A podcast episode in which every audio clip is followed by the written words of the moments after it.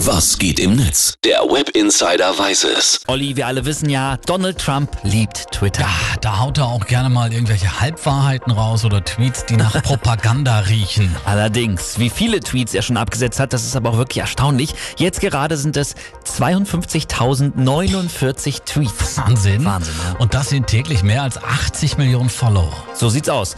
Der Trump hat sich damit quasi mittlerweile eine eigene Nachrichtenplattform erschaffen. Grund genug für Twitter mal einen Tweet von ihm, also von Trump, einem äh, genaueren Faktencheck zu unterziehen. Genau, Trump hatte gestern nämlich getwittert, dass Briefwahlen zu massiven Betrügereien bei der Stimmabgabe führen würden. Das Ganze hat er aber natürlich mal wieder ohne Belege geschrieben. Ja, Twitter hat darauf erst einmal den Tweet des Präsidenten mit einem Link mit dem Hinweis, erfahren Sie alle Fakten über die Briefwahl versehen. Ja, und über diesen Link kam man dann zu einer Twitter-Seite, auf der die Behauptungen von Trump als unbegründet zurückgewiesen wurden.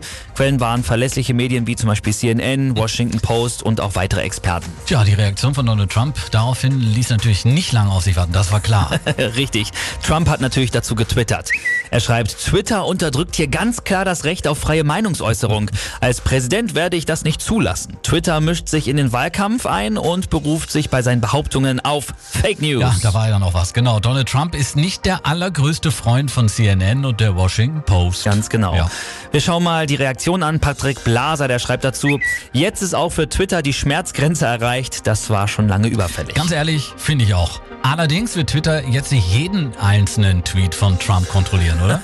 Wir äh, merken nochmal, schwierig. 52.000 sind ja, also es wird wirklich schwierig. Zumindest haben sie sich aber vorgenommen, mehr gegen Falschinformationen vorzugehen. Lord of the Bits schreibt dazu zum Beispiel auch noch, Trump hat scheinbar echt Angst vor der Briefwahl, dass er auf Twitter jetzt wild um sich schlägt. Aber was will Twitter auch sonst machen? Wenn sie ihn sperren, dann fällt immerhin ein großer Teil ihres Traffics weg. Oh Mann, Philipp, das Internet ist schon eine komische Welt, Ja, oder? ja. Vielen Dank für den Blick ins World Wide Web.